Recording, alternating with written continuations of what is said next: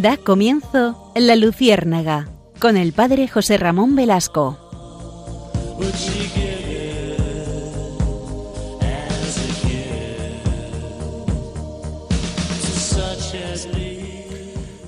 Les envío un cordial saludo a todos los oyentes de Radio María en este, en este nuevo programa de la Luciérnaga. Saben que la Luciérnaga se emite quincenalmente y que mm, con mucho gusto eh, tratamos de poner a su disposición las noticias más relevantes de la Iglesia o, acontecimientos que realmente nos pueden ayudar a desentrañar pues algunas cuestiones esenciales. Y en esta noche eh, el, el programa lo he titulado así, bendecir y no maldecir. Jesucristo mismo dice, eh, expresa esta realidad, que tenemos que bendecir siempre y no maldecir a nadie. Y es verdad.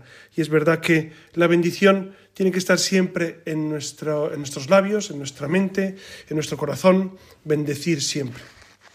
Es verdad que esta última semana hemos tenido eh, un acontecimiento que de alguna manera ha, alterado o ha, de alguna ha puesto en, crisis algunas cuestiones fundamentales porque la congregación de doctrina de la fe, el dicasterio de la doctrina de la fe, ha emanado un, documento en el cual se, se trata de eh, aprobar un tipo de bendiciones para parejas irregulares. Y de eso vamos a tratar en este, en este programa, de este, de este documento emanado de, este dicasterio. Saben que el dicasterio patrocinio de la fe eh, actualmente lo dirige el cardenal eh, Manuel Fernández y que nosotros estamos mm, de alguna manera eh, pues vinculados del todo a, este, a estos avatares que, que, van emanando de la Iglesia. Por eso no, somos ajenos a lo que va ocurriendo. Sé que algunos no se han, no, se han enterado, quizá algunas personas que no tienen acceso a Internet, pero en la Iglesia eh, la verdad es que ha levantado un grandísimo revuelo esta realidad. Y yo quisiera, por tanto, empezar eh, desentrañando qué es lo que dijo en aquel tiempo la Congregación para de la Fe sobre esta realidad. Por ejemplo, de bendecir eh, parejas eh, homosexuales, es decir, dos personas que viven en pareja y que piden la bendición. Y entonces en 2021, en 2021, esta congregación que dirigía Monseñor Ladaria, Cardenal Ladaria, ya habló sobre esta realidad. De hecho, hay algún programa que hemos realizado hace un año o dos sobre, este, sobre esta cuestión en la cual abordábamos este texto del magisterio. Dice, dice el, texto antiguo de 2021, dice lo siguiente. En consecuencia, para ser coherentes con la naturaleza de los sacramentales, cuando se invoca una bendición sobre algunas relaciones humanas se necesita, más allá de la recta intención de aquellas que participan, que aquello que se bendice esté objetiva y positivamente ordenada a recibir y expresar la gracia en función de los designios de Dios inscritos en la creación y revelados plenamente por Cristo nuestro Señor. Por tanto, son compatibles con la esencia de la bendición impartida por la Iglesia solo aquellas realidades que están de por sí ordenadas a servir a estos designios.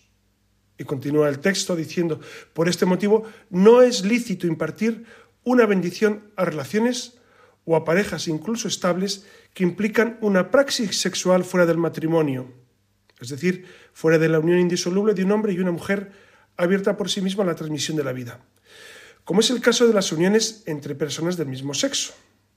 La presencia entre las relaciones de elementos positivos que en sí mismos son de apreciar y de valorar, todavía no es capaz de justificarlas y hacerlas objeto lícito de una bendición eclesial.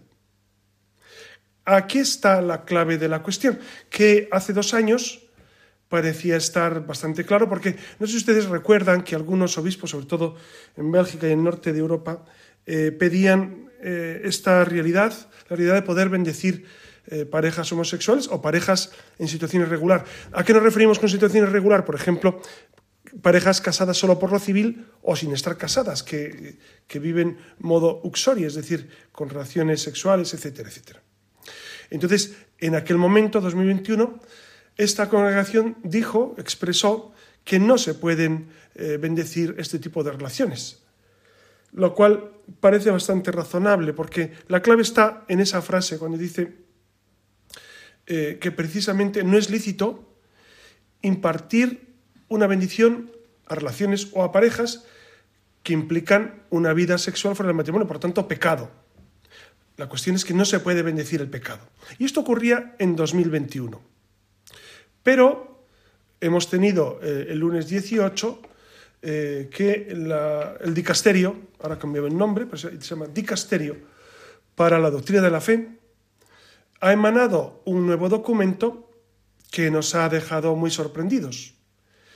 Porque dice este nuevo documento, en el horizonte aquí delineado se coloca la posibilidad de bendiciones de parejas en situaciones irregulares y de parejas del mismo sexo, cuya forma no debe encontrar ninguna fijación ritual por parte de las autoridades eclesiásticas, para no producir confusión con la bendición propia del sacramento del matrimonio. Es decir, se está diciendo, se podrían bendecir eh, parejas homosexuales o situaciones irregulares, es decir, personas que no están casadas por, eh, que no están casadas por la Iglesia, pero que viven juntos, etc., pero sin que esto se confunda con el sacramento del matrimonio. Y continúa el texto de 2023. En estos casos se imparte una bendición que no solo tiene un valor ascendente, es decir, de pedir a Dios su ayuda, sino que es también la invocación de una bendición descendente del mismo Dios sobre aquellos que, reconociéndose desamparados y necesitados de ayuda, no pretenden la legitimidad de su propio estatus, sino que ruegan que todo lo que hay de verdadero, bueno y humanamente válido en sus vidas y relaciones sea investido, santificado y elevado por la presencia del Espíritu Santo. Es decir, se pide que se bendiga no tanto el pecado, sino todo lo que hay de bueno, de humanamente válido en sus vidas y relaciones. Claro, esto, esto es, un, documento eh, extraño, es un documento extraño, porque eh, nunca había ocurrido, por lo menos eh, en, los últimos años, nunca había ocurrido una realidad como esta. Es decir, que se distinga el, efecto de la bendición de lo que se bendice. Por supuesto que bendecir siempre es, eh, es necesario y es, eh, digamos, algo que eh, está en la Sagrada Escritura desde siempre, desde el Levítico, las famosas bendiciones que los judíos realizaban, siempre ha estado en el ánimo de, los judíos y de los cristianos la bendición. Pero aquí se abre una puerta a una realidad nueva, y es que este dicasterio de alguna manera está abriendo un horizonte a bendecir una situación que de suyo es pecaminosa. Es decir, luego las aclaraciones que se han, que se han emitido por parte de algunos eclesiásticos, especialmente por Víctor Manuel Fernández, eh, pues ha, recalcado que no se quiere bendecir eh, propiamente el hecho de tener relaciones, sino el hecho de ser una pareja. Claro, pero una pareja, la pregunta es, es, evidente y hasta un niño, ¿una pareja para qué? ¿Una pareja de qué? ¿Una pareja cómo? ¿Una pareja que hace qué? Eh, esta, esta es la cuestión de fondo. Es decir, eh, la Iglesia, la Iglesia está abriendo un, espacio eh, de una ambigüedad tremenda, porque no se, pueden, no se pueden bendecir parejas sin bendecir en el fondo lo que hace esa pareja, efectivamente. Entonces, eh, claro, la, fórmula ha sido un poco extraña porque se, abre a un tipo de bendición que no es la propiamente sacramental ni sacramental, sino una bendición casual, una bendición espontánea. Claro, pero es que eh, hay un tema de fondo y es que eh, siempre hemos bendecido a las personas, incluso siendo pecadores. Es verdad que, por ejemplo, en, en misa se bendice a todo el mundo, y puede haber alguno que no esté en gracia. O incluso, fíjense, en Estados Unidos yo he visto, y aquí en alguna parroquia de España, he visto que algunas personas que no pueden comulgar porque, porque son, son, no han hecho la primera comunión o porque viven en situación irregular, se acercan con los brazos en, en cruz, con los brazos en aspa, mejor dicho, para que el sacerdote no les dé la comunión, pero sí los bendiga. Esto es perfecto. Es decir, bendecir a una persona que no puede comulgar, sea homosexual, que ejerce su homosexualidad, sea una persona de una pareja, se puede bendecir individualmente, por supuesto, pero no se puede bendecir eh, esa realidad. ¿Qué es de lo que se trata en el fondo? Lo que se persigue con esta nueva declaración es bendecir una relación que es pecado. Y no se puede hacer eso. Miren, yo, recuerdo que estuve, estuve viviendo en Medellín, Medellín, Colombia, durante unos años, eran años duros de, narcotráfico y de, y de, guerrilla, etcétera, etcétera. Y recuerdo perfectamente que en un santuario, en Sabaneta, Sabaneta es, un, es como una especie de, de, barrio, pueblo eh, anexo a, a, Medellín, y hay un santuario de, de, la Virgen Milagrosa que se le tiene gran devoción. Y los martes van allí, supongo que seguirán yendo, pues con los, los devotos y está siempre lleno. Y había algún sicario, había algún sicario que eh, no iba con el cartel de sicario, pero se les notaba enseguida algunos de ellos, que llevaba eh, un rosario enredado en la muñeca y otro rosario enredado en el tobillo. Y, ellos iban allí para pedir a la Virgen que les diera puntería a la hora de matar y para que les ayudara a correr. Claro, e, e, evidentemente, eh, ¿ustedes qué piensan? ¿Que eso, ¿Que eso es razonable? ¿Verdad que no? ¿Verdad que enseguida salta a la vista que, no puedes pedir esa bendición? porque es, es, un crimen horrendo matar. Bueno, pues para, para pecar no se puede pedir la bendición. No, no, se puede pedir una bendición a un sacerdote para decir, es que voy a robar un banco, ¿usted me puede bendecir para que robe bien? No, ¿verdad? ¿Verdad que todos entendemos que eso está fuera de toda realidad? Pues eso ocurre con, con la bendición de parejas irregulares, tanto eh, homosexuales como los que viven en, pues eh, sin estar casados por la Iglesia. No se puede bendecir esa realidad.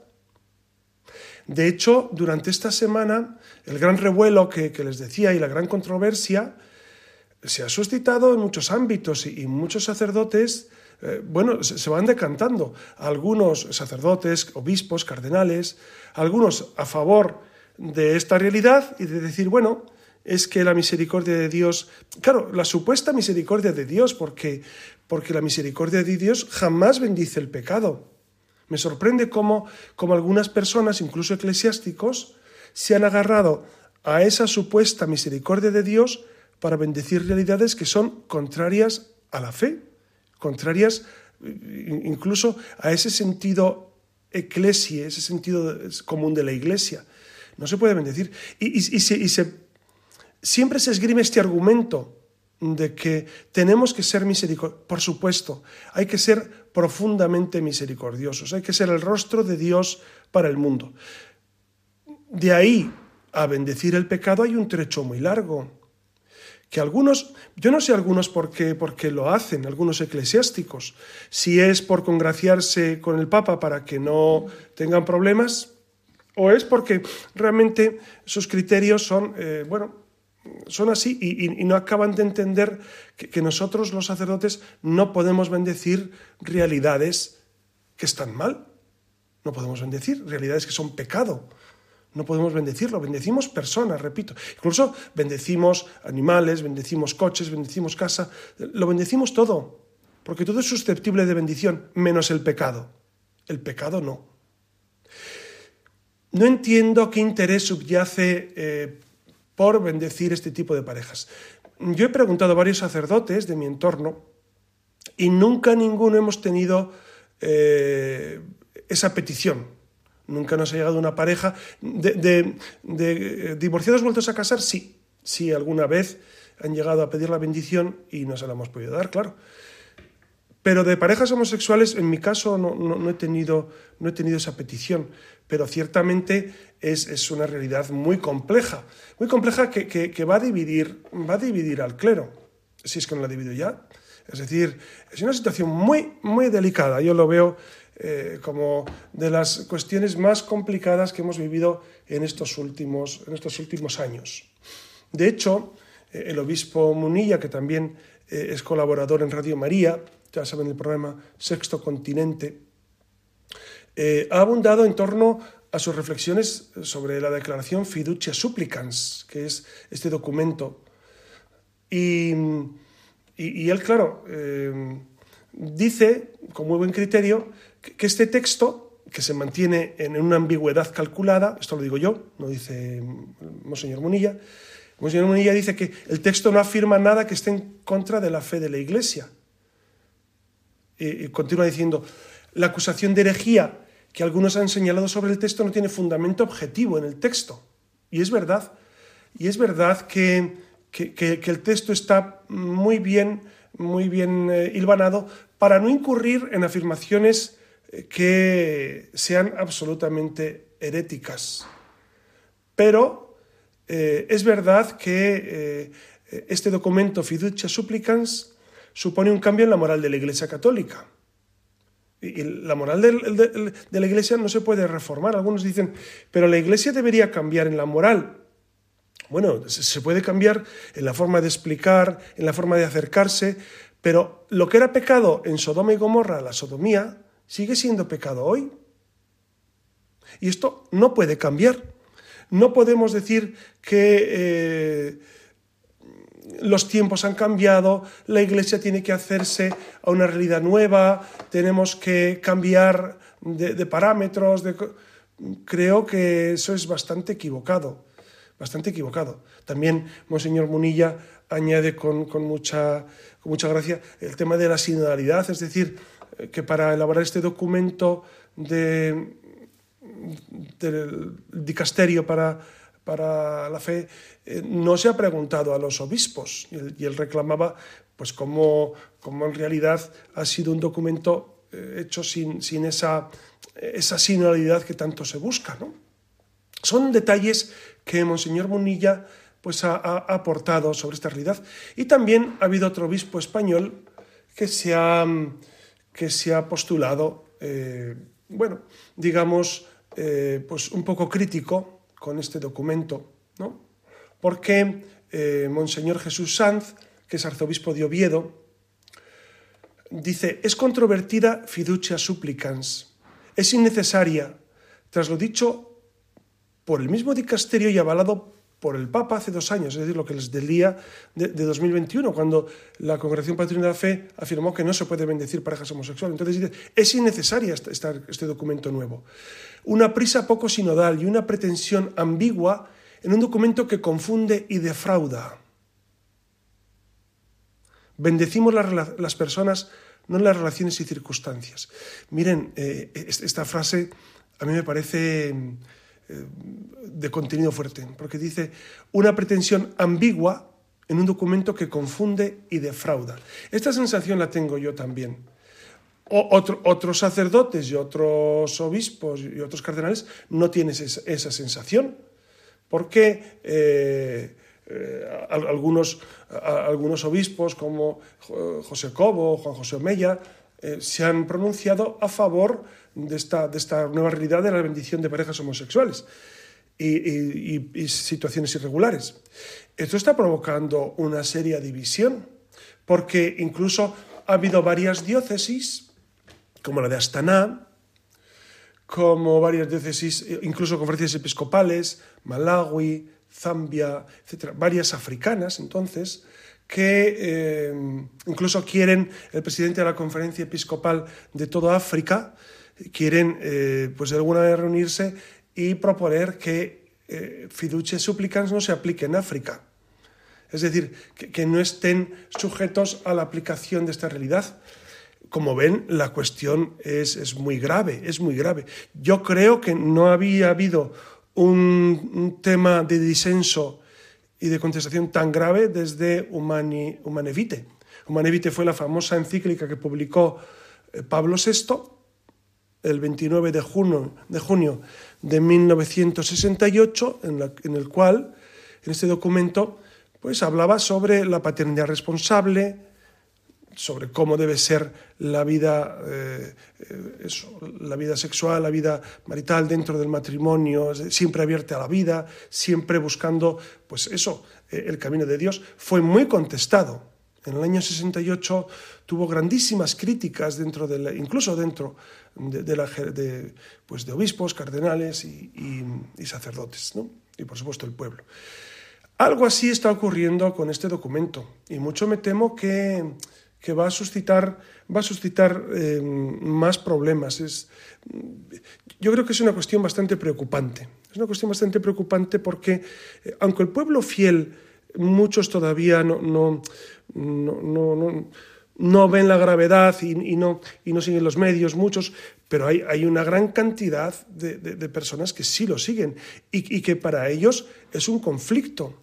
Dense cuenta que, que, que en muchos casos nosotros, los sacerdotes, eh, hemos tenido que, que, mm, restringir, por ejemplo, el acceso a, la, a la, Eucaristía a personas casadas simplemente por lo civil, porque no se pueden casar por la iglesia, incluso gente muy fervorosa y muy, y, muy cercana al Señor que no puede comulgar.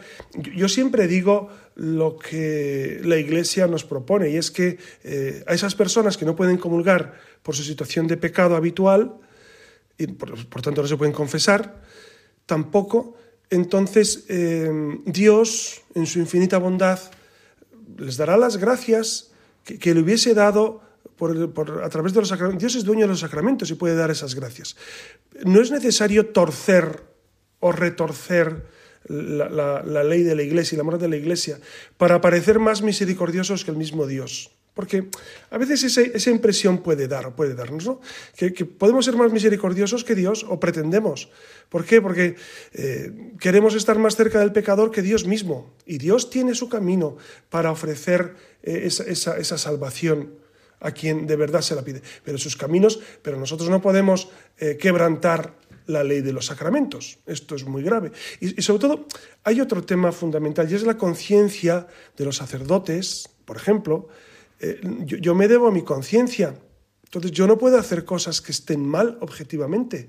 Bendecir parejas homosexuales creo que está mal objetivamente. Del mismo modo, bendecir situaciones irregulares o dar la comunión en esos casos, que sería ya un, una cuestión distinta a lo que propone el documento Fiducia Súplicas. Si les parece, vamos a tener un momento de, de, de intermedio musical. Y claro, no podría ser de otro modo en Navidad en Navidad, que es la presencia de Dios con nosotros.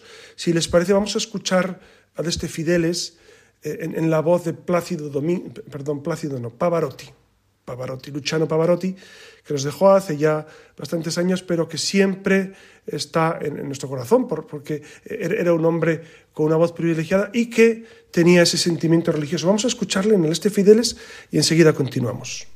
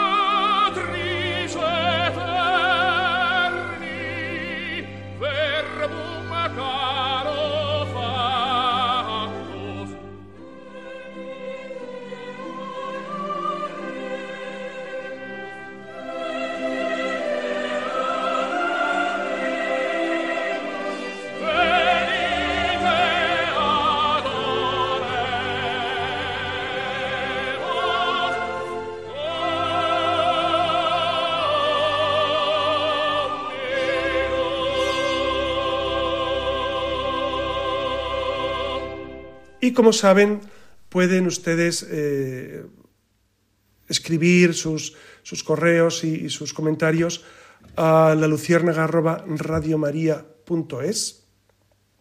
La verdad es que suelo contestar a quien, a quien, me, a me manda mensajes y, y, me ayuda mucho estas reflexiones que ustedes hacen pues sobre cuestiones que vamos comentando, porque creo que, que es necesario dar, dar, una visión, una visión desde, desde el humanismo cristiano a la realidad, incluso desde nuestra, nuestra profunda fe.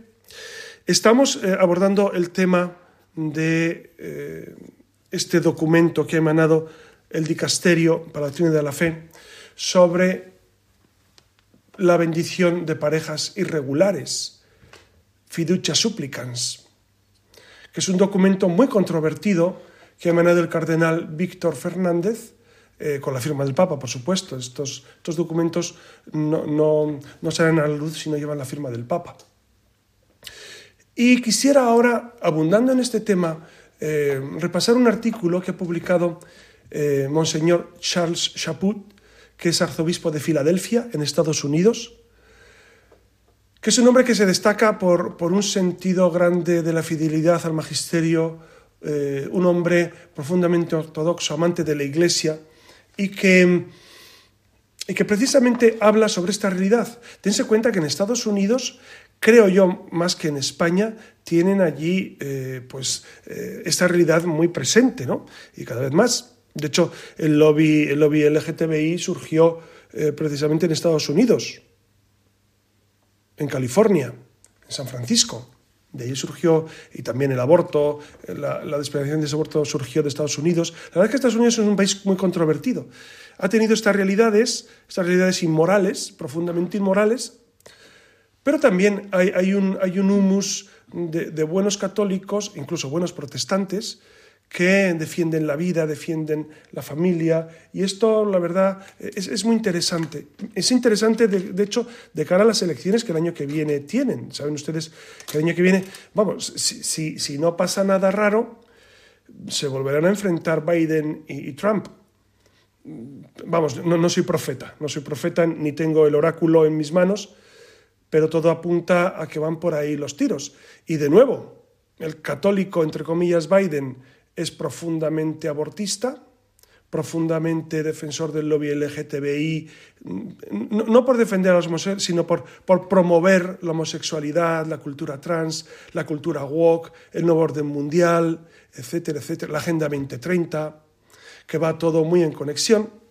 En cambio, Trump es un hombre muy pragmático, se le pueden discutir seguramente muchas formas que tiene, pero, pero es un hombre que que en su pragmatismo ha sido el menos, el menos beligerante de los, de los últimos presidentes de Estados Unidos, por supuesto mucho menos que Biden.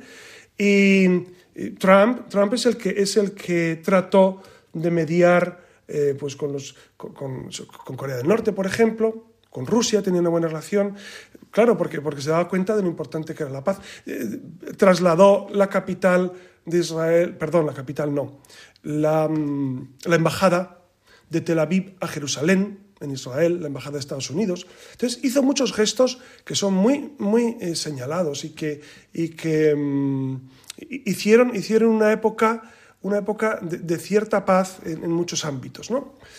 Con esto no, no quiero decantarme ni por uno ni por otro, pero que sepan que a nivel moral hay una gran diferencia, claro. Eh, Trump no se declara católico, pero es mucho más cercano al humanismo cristiano que Biden, por supuesto, esto es evidente. Y en esta realidad de Estados Unidos, que como les decía, es el origen de muchos de los males del mundo, y también de lo, hay muchos bienes que han venido a Estados Unidos, por supuesto, por supuesto, hay muchas cosas fascinantes que vienen de aquella tierra. Eh, este, este arzobispo, Chaput, pues ha escrito un texto sobre fidelidad supplicans que nos puede ayudar, ¿no? Eh, y comienza, comienza eh, Monseñor diciendo, uno de los criterios que utiliza la Iglesia para medir la calidad de sus líderes es una simple frase de la Escritura. Dios no es el autor de la confusión, sino de la paz. Fíjense qué texto tan precioso que es de San Pablo, de la 1 Corintios 14. Dios no es el autor de la confusión, sino de la paz. La Iglesia está llamada a transmitir paz. Los eclesiásticos, el Papa, los obispos, los sacerdotes, estamos llamados a transmitir paz, no confusión. De hecho, el obispo de Roma, el Papa, eh, tiene una misión fundamental que es la de confirmarnos en la fe. En la fe. Y continúa el texto de Monseñor Chaput. La confusión entre los fieles puede ser a menudo una cuestión de individuos inocentes que oyen pero entienden la palabra. La enseñanza confusa, sin embargo, es otro problema, otro asunto. Nunca es excusable una enseñanza confusa. La transmisión de la verdad cristiana exige prudencia y paciencia, porque los seres humanos no son máquinas, pero también exige claridad y coherencia.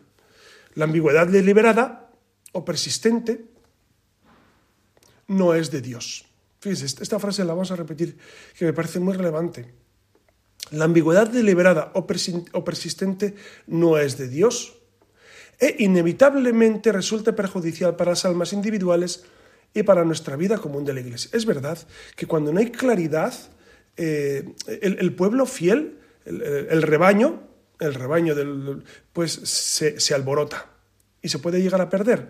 Por eso, eh, dentro del magisterio de los últimos papas, personalmente tengo una gran devoción por un gesto de Juan Pablo II, San Juan Pablo II, que fue la publicación del Catecismo de la Iglesia Católica en el año 1992. Eso puso blanco sobre negro la realidad teológica de la Iglesia. A mí me tocó estudiar teología una parte antes, eh, en el año 88, 86, 87, 88, con grandes eh, problemas teológicos pero, es que en el fondo había muchos teólogos que no sabían qué creer, no sabían en qué, de quién fiarse. Y el catecismo de la Iglesia Católica del año 92 vino a poner claridad, claridad en la vida. ¿no? Y continúa, continúa el texto de Monseñor Chaput diciendo, un amigo mío protestante, estudioso de la Reforma, envió un texto a sus amigos católicos el 18 de diciembre con la noticia de que Francisco ha desatado el caos en, en vuestra comunión. Eso lo decía un, protestante. Se refería al texto que estamos refiriéndonos de fiducia supplicans.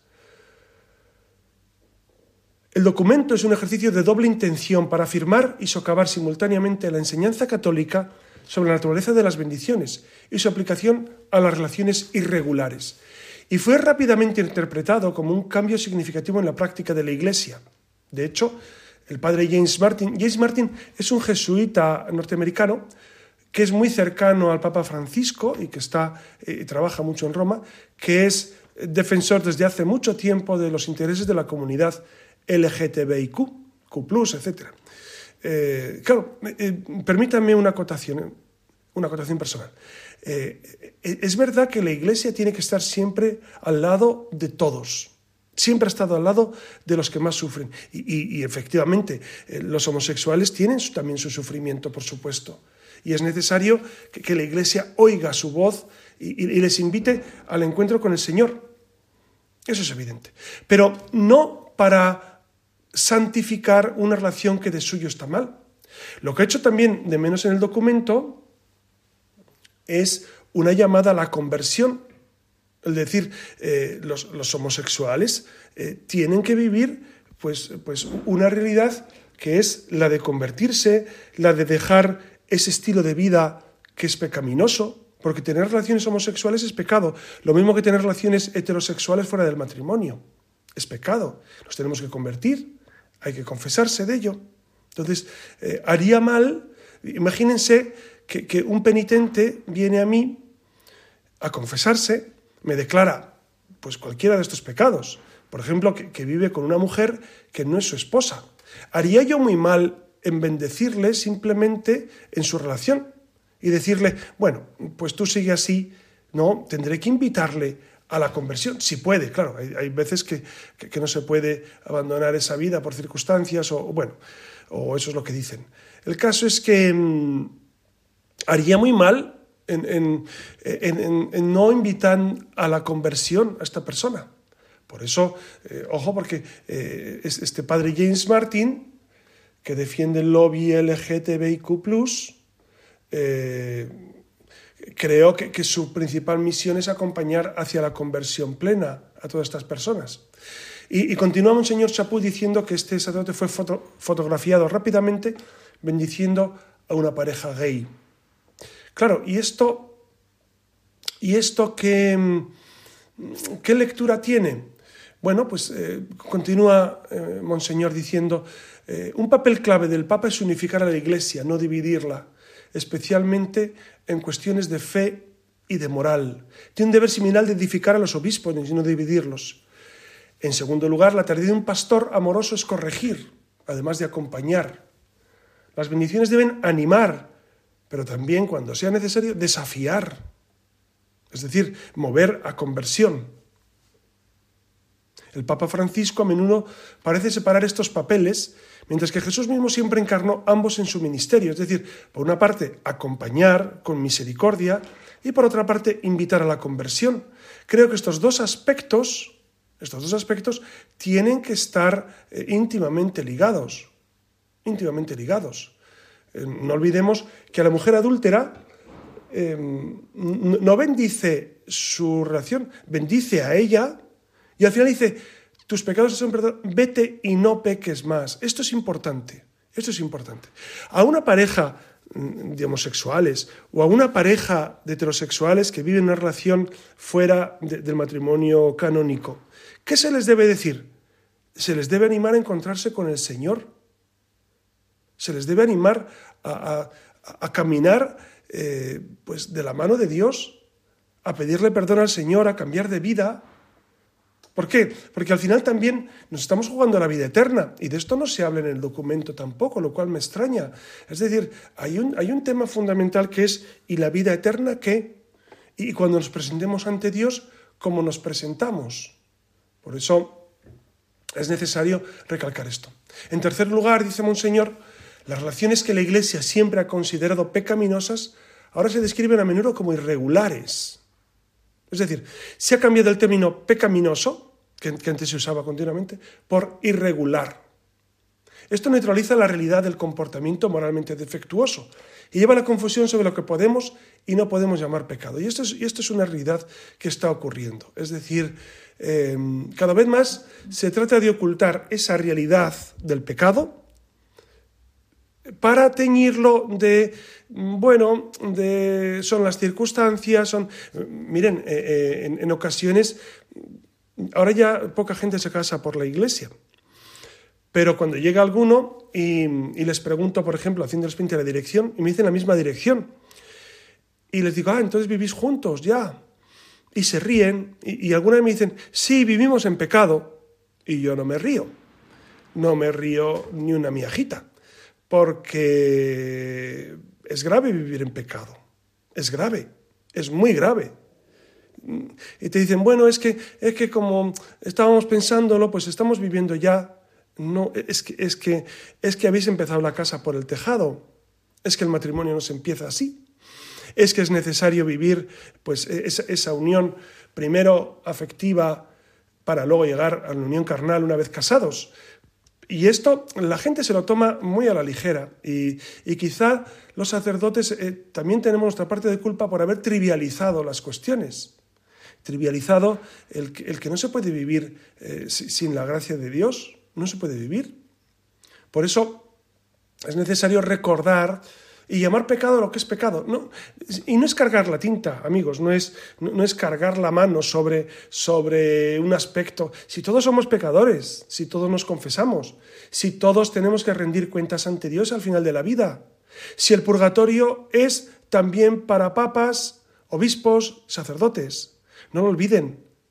Y nosotros tenemos una responsabilidad mucho mayor.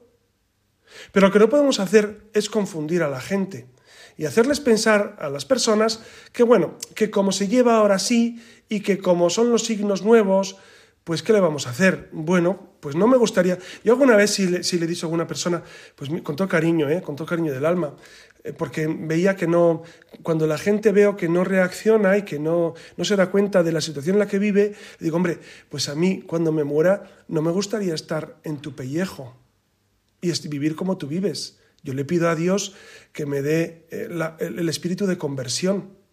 Miren, el, pecado es necesario resanarlo, pedir perdón. Lo peor del pecado es cuando incluso justificamos esa situación. Cuando eh, nos auto justificamos y decimos, bueno, mucha gente lo hace, eh, incluso algún cura lo puede hacer, incluso eh, no está tan claro en la iglesia, fíjate el Papa lo que dice. Bueno, al final tu conciencia es la que, la que te juzga y es necesario tener ese espíritu de conversión. ¿Para qué vino Cristo sino para llevarnos al Padre? Juan el Bautista, que hemos recordado durante este, este tiempo de Adviento, ¿de qué hablaba? De conversión, de conversión. ¿Qué le dijo a Herodes? No te es lícito estar con la... Le costó la cabeza. Le cortaron la cabeza precisamente porque la madre de Salomé eh, no estaba muy de acuerdo con, con, esta realidad. Entonces, a veces la Iglesia y nosotros los sacerdotes, pues eh, hemos dejado de predicar lo que la gente debe escuchar y nos hemos echado en brazos de lo que la gente quiere oír. Es que, eh, claro, e-, es verdad que, eh, sin, entrar, sin hacer sangre de nuevo, ¿no? Repito, pero es verdad que, de vez en cuando habrá que decir a las personas cómo tienen que vivir, porque Jesús lo hacía. Porque Jesús a la mujer adúltera le dice, vete y no peques más. No le dice, vete que eres una pobrecita que no puede ser santa. Porque en el fondo subyace esta realidad, ¿eh? y me van a perdonar, pero subyace esta realidad de pensar que, bueno, estos pobres que viven en pareja irregular, homosexuales, estos que viven como los novios, que viven juntos, etcétera, etcétera, pues como no pueden ser santos, ¿por qué no invitamos a la gente a la santidad? ¿Por qué no decimos a las personas que, se puede cambiar de vida? A mí me, ha ocurrido esta, esta experiencia con alguna pareja de novios de varias veces ya, ¿eh?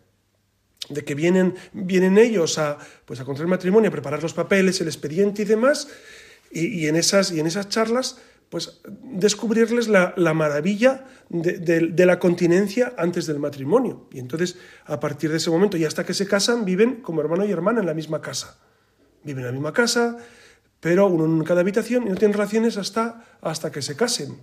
Esto es lo que, lo que el Señor nos propone, es decir, pero nos propone a todos un camino de santidad no solamente a los casados, también a los célibes, también a los que a los jóvenes, también a los ancianos, a todos nos propone la santidad. Entonces, eh, bendecir realidades pecaminosas es arrojar en brazos de la mediocridad a, la gente y decirle, bueno, como tú no vas a poder eh, ser santo y no vas a poder dejar esa relación y no vas a poder ser casto nunca, pues mira, déjalo estar, yo te bendigo, eh, es, renunciar, es, es, traicionar.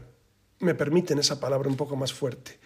Es traicionar a las personas, decirles, yo te bendigo en tu situación irregular porque tú no das más de sí. Tú no das más, tú no puedes avanzar más.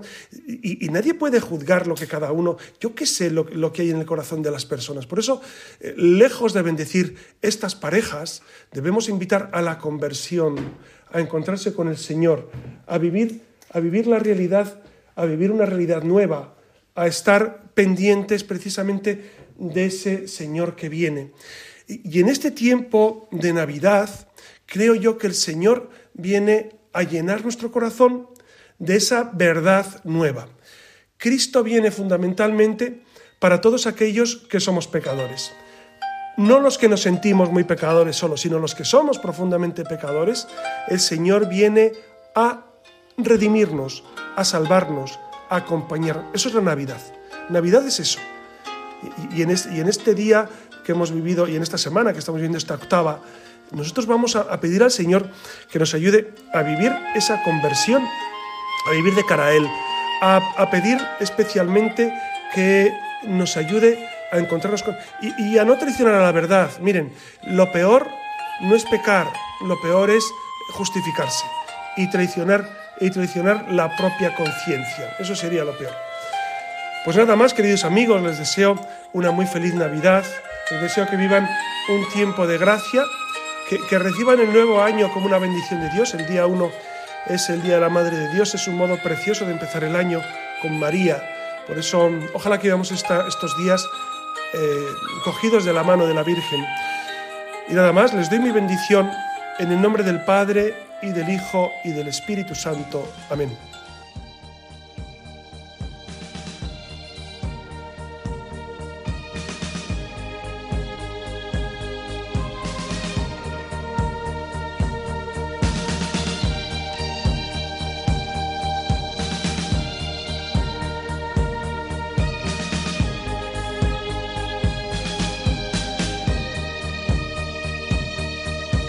Han escuchado en Radio María La Luciérnaga con el padre José Ramón Velasco.